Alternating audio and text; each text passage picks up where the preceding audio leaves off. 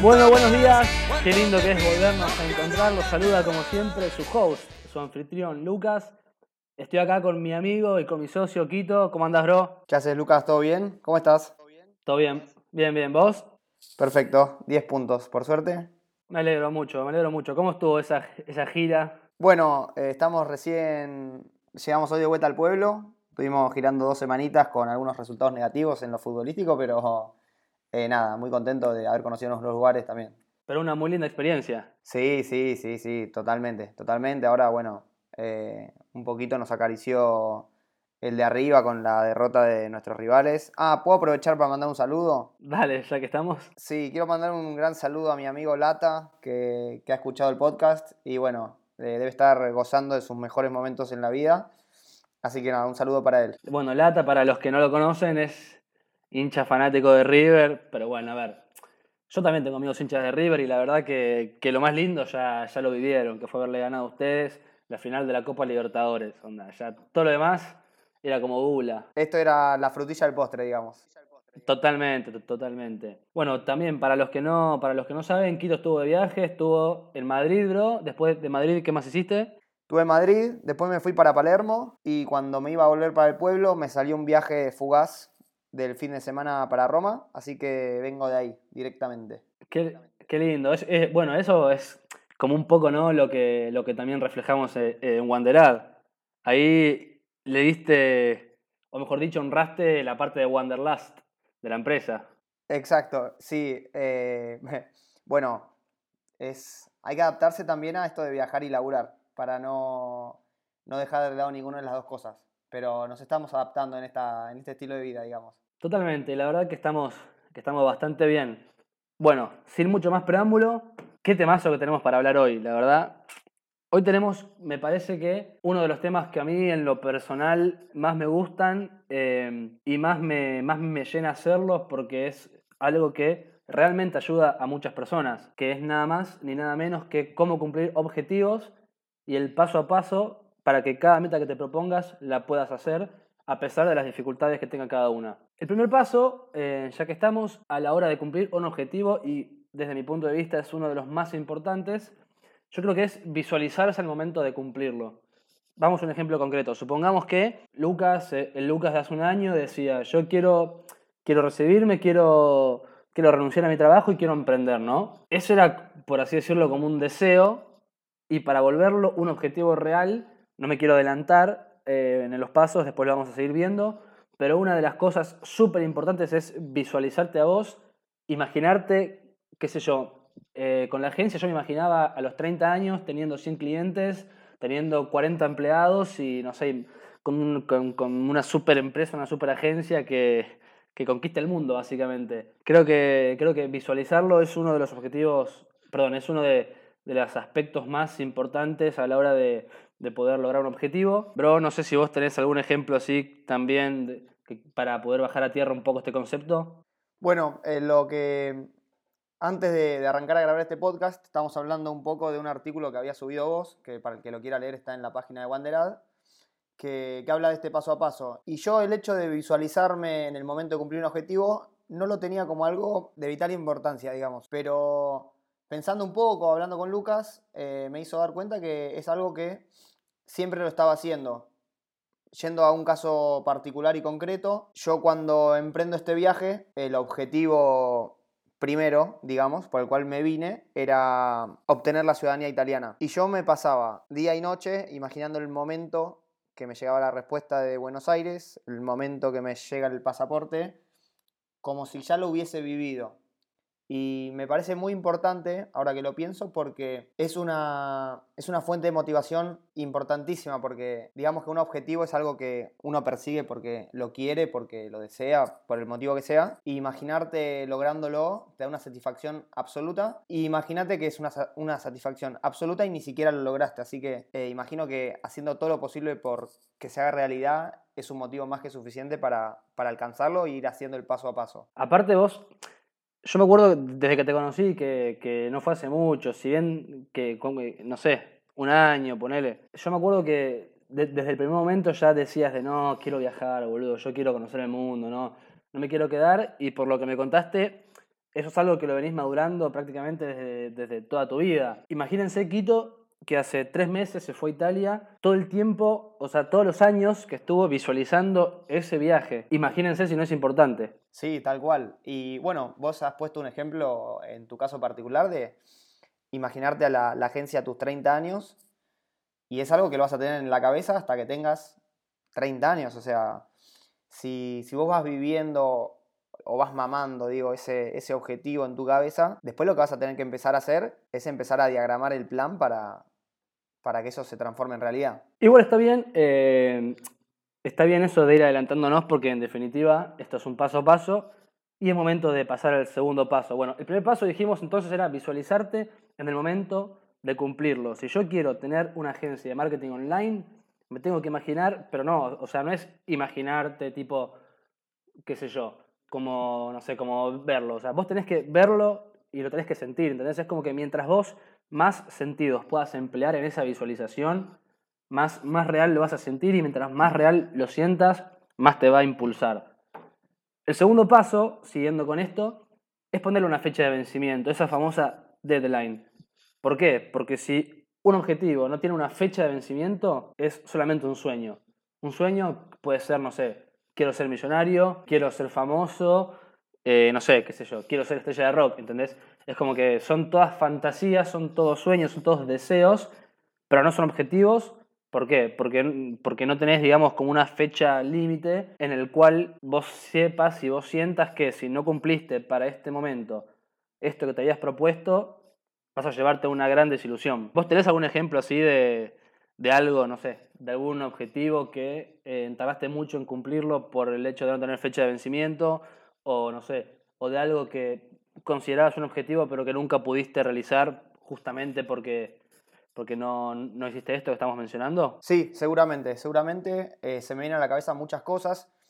Es muy importante este paso, me parece tal vez el más importante, porque al no poner una fecha, al no poner ese límite, que el límite en realidad te lo estás poniendo a vos mismo, no es que se lo estás poniendo a nadie más. Si no pones el límite, en realidad lo que estás haciendo es patearlo, básicamente. O sea, ese objetivo, como decimos, no es un objetivo, sino es algo que querés hacer, un sueño. En mi caso concreto, puedo poner un ejemplo de cada uno. Quería sacar la licencia de, conducir. Como no necesitaba el auto tampoco, ¿no? O sea, era más como, digamos, un sueño. Tampoco es que me levantaba y decía, quiero, quiero andar en auto, ¿no? Pero, pero decía, sí, la quiero sacar, no me ponía una fecha, no al no ponerme una fecha no, no aprendía, hasta que un día dije, bueno, no, no me sirve así, no me sirve, ponete una fecha para sacarla. Y me propuse, también era algo que mi viejo por algún motivo quería que lo saque, era como también parte de un sueño, no sé por qué. Y me propuse en enero del 2013, creo que era, 2014, en enero me propuse que el 11 de marzo yo lo tenía que tener en mi mano el carnet de conducir. Y en base a eso fui armando el plan para aprender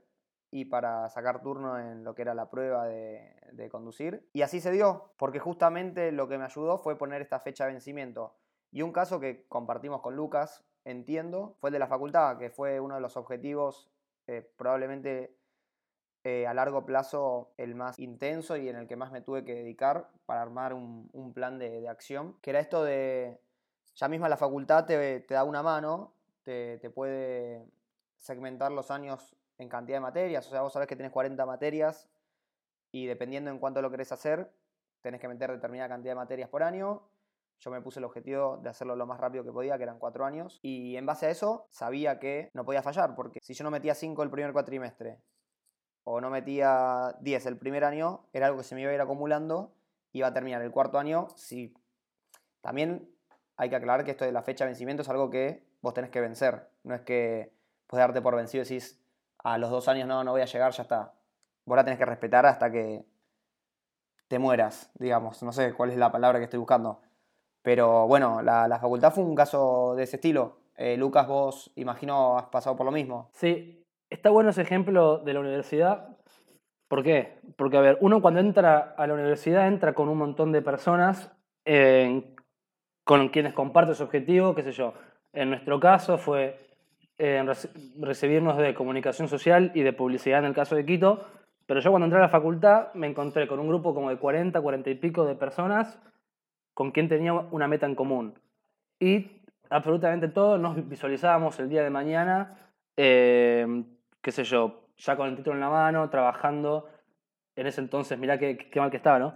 Pero trabajando en ese entonces para alguna empresa que, que pueda contratarme, no sé, para la parte de comunicación interna y demás. Y aparte, la facultad, por cómo estaba armado el plan de estudio con las asignaturas y con las materias, es como que te decía que para recibirte en tiempo y forma las tenías que hacer en cuatro años, siendo en un total de 40 materias, lo que sería 10 materias por año, 5 materias por cuatrimestre. También un poco me estoy adelantando a, los pasos que siguen, pero, es, pero el hecho de que la facultad ya te ponga vos como una fecha límite eh, para recibirte en tiempo y forma, que obviamente hay gente que tarda más, es como que está bueno porque hay una teoría que yo personalmente la comparto mucho que dice que vos, cuando tenés una tarea, un objetivo a cumplir y te pones una fecha de vencimiento, el cerebro y el cuerpo se adaptan y administran el tiempo o lo gestionan de forma tal que vos lo puedas hacer en el tiempo que te propusiste.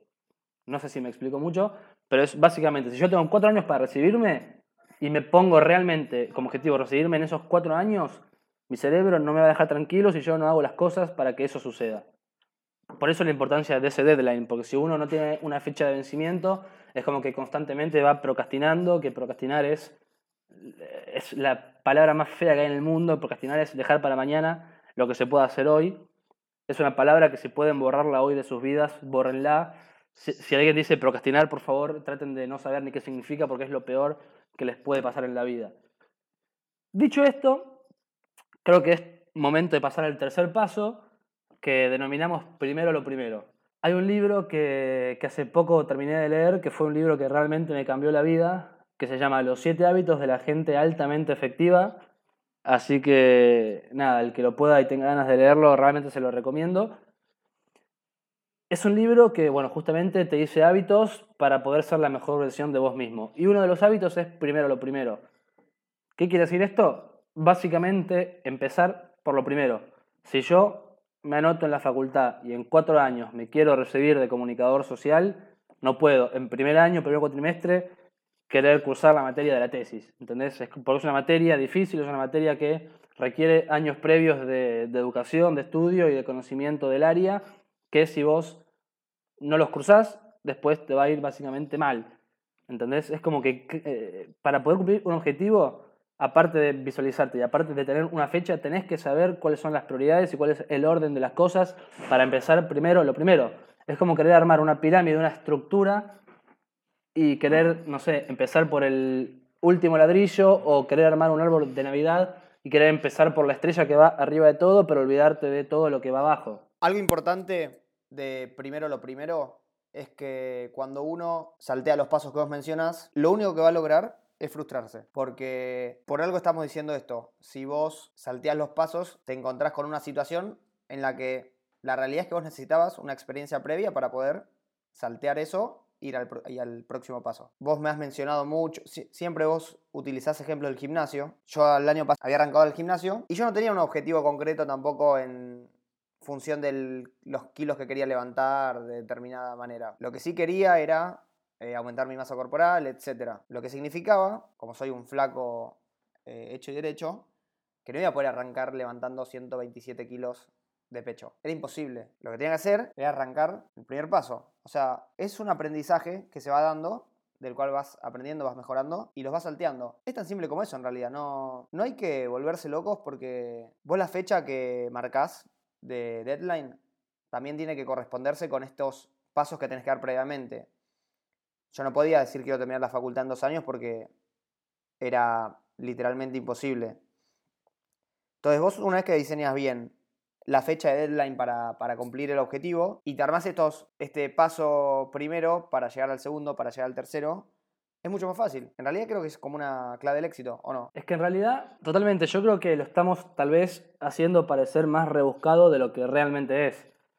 Porque uno, a ver, qué sé yo, a ver, yo para hacer un asado no, no pongo la carne, ¿entendés? Primero, lo primero que hago es romper el diario, ponerlo abajo de todo, poner arriba las maderitas, poner arriba el carboncito, prender el diario para que prenda el fuego, cuando se hacen las brasas, pongo las brasas y recién ahí meto la carne, ¿entendés? Es como que no me, salto, no me salteo absolutamente ningún paso.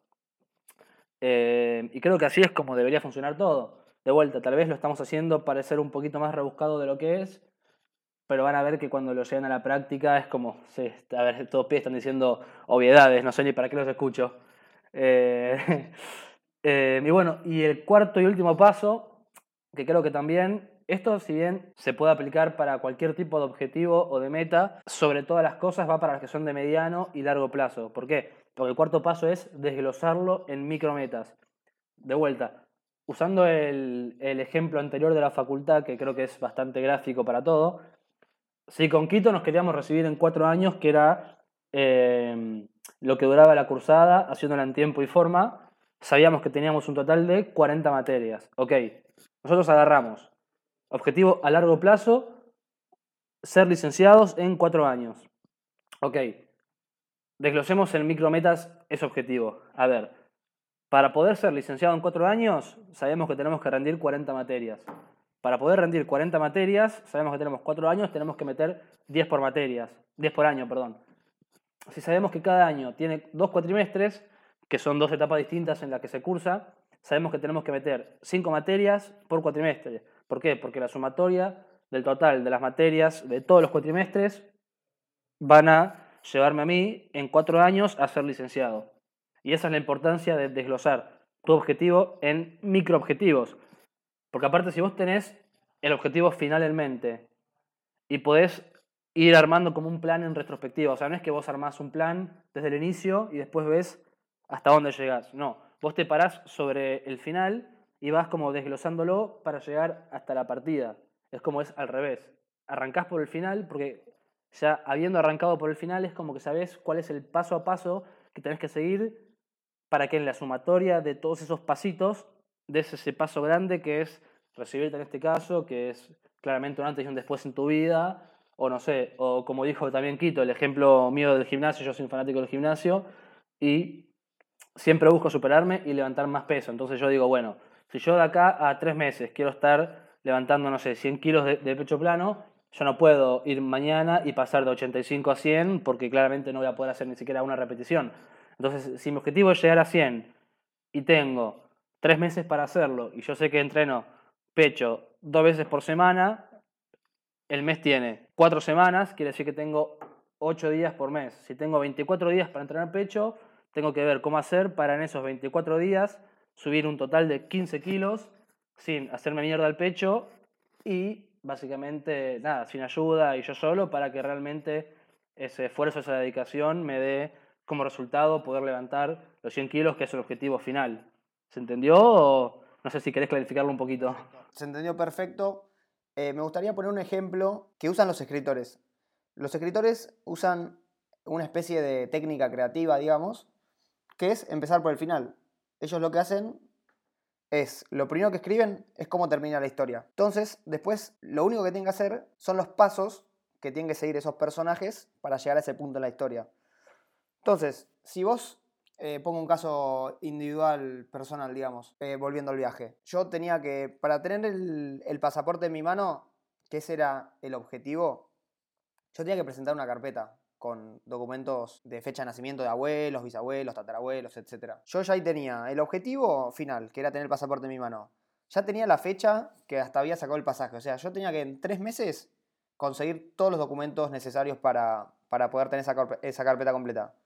Y aparte de ahí fue, como decís vos, ver cuánto tiempo tengo e ir dividiéndomelo con los pequeños pasos, las pequeñas micrometas, que en definitiva lo que hacen es, cada una aporta a este conjunto a llegar a ser el producto concreto, que en mi caso era la carpeta con los documentos. Aparte, fíjense de vuelta ahí, él resaltó que quería la ciudadanía y que ya tenía, digamos, el pasaje de ida a Italia.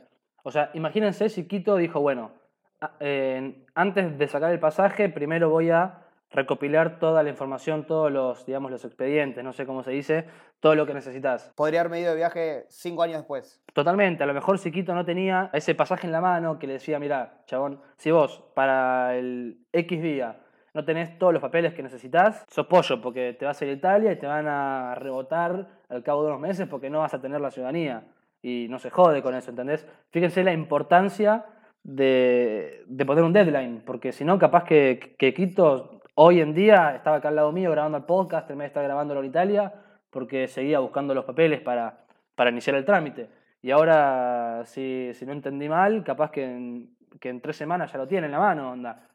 Es importante, es importante, no quiero quemarlo, pero, pero es muy importante ponerse un deadline, porque es básicamente lo que, lo que define todo en la vida. La, la concreción de cualquier objetivo está basado en, un, en una fecha límite. Totalmente, totalmente. A ver, de los objetivos más importantes que cumplí en mi vida, eh, los logré en tiempo y forma, porque sin, sin tener esto en mi cabeza, sin haber leído de cómo cumplir objetivos ni nada, sino que es algo más personal que, que lo fui haciendo, fueron objetivos que los cumplí porque me armé un plan de acción, nada más.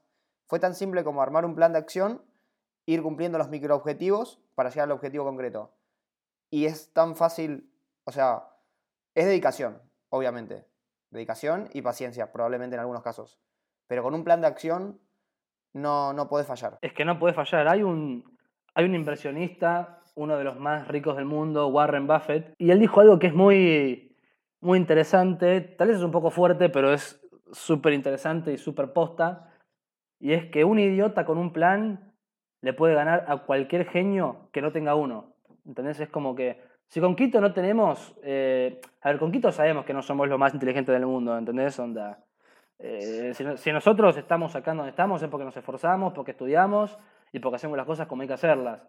Pero capaz que, o sea, nos ponen acá a un niño prodigio al lado nuestro que tenga nuestra misma edad, con un coeficiente intelectual mucho más alto, pero si el chabón, les aseguro que si el chabón no tiene un plan, no tiene un, un plan de acción, no, no, no diseña nada, le vamos a pegar un pesto, pero ida y vuelta tres veces, ¿entendés?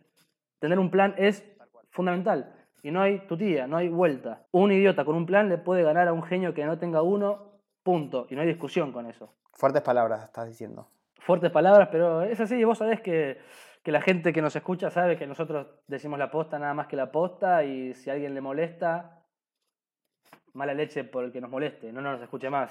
Mala leche, mala leche. Bueno, ¿te parece hacer un breve resumen, bro? De paso a paso, como para que no se nos pierda nada. Me parece perfecto. Bueno, primer paso vamos con visualizarte en el momento de cumplirlo. Es tener en tu cabeza el momento que estás cumpliendo el objetivo. Totalmente. Y mientras más sentidos emplees, más tangible va a ser.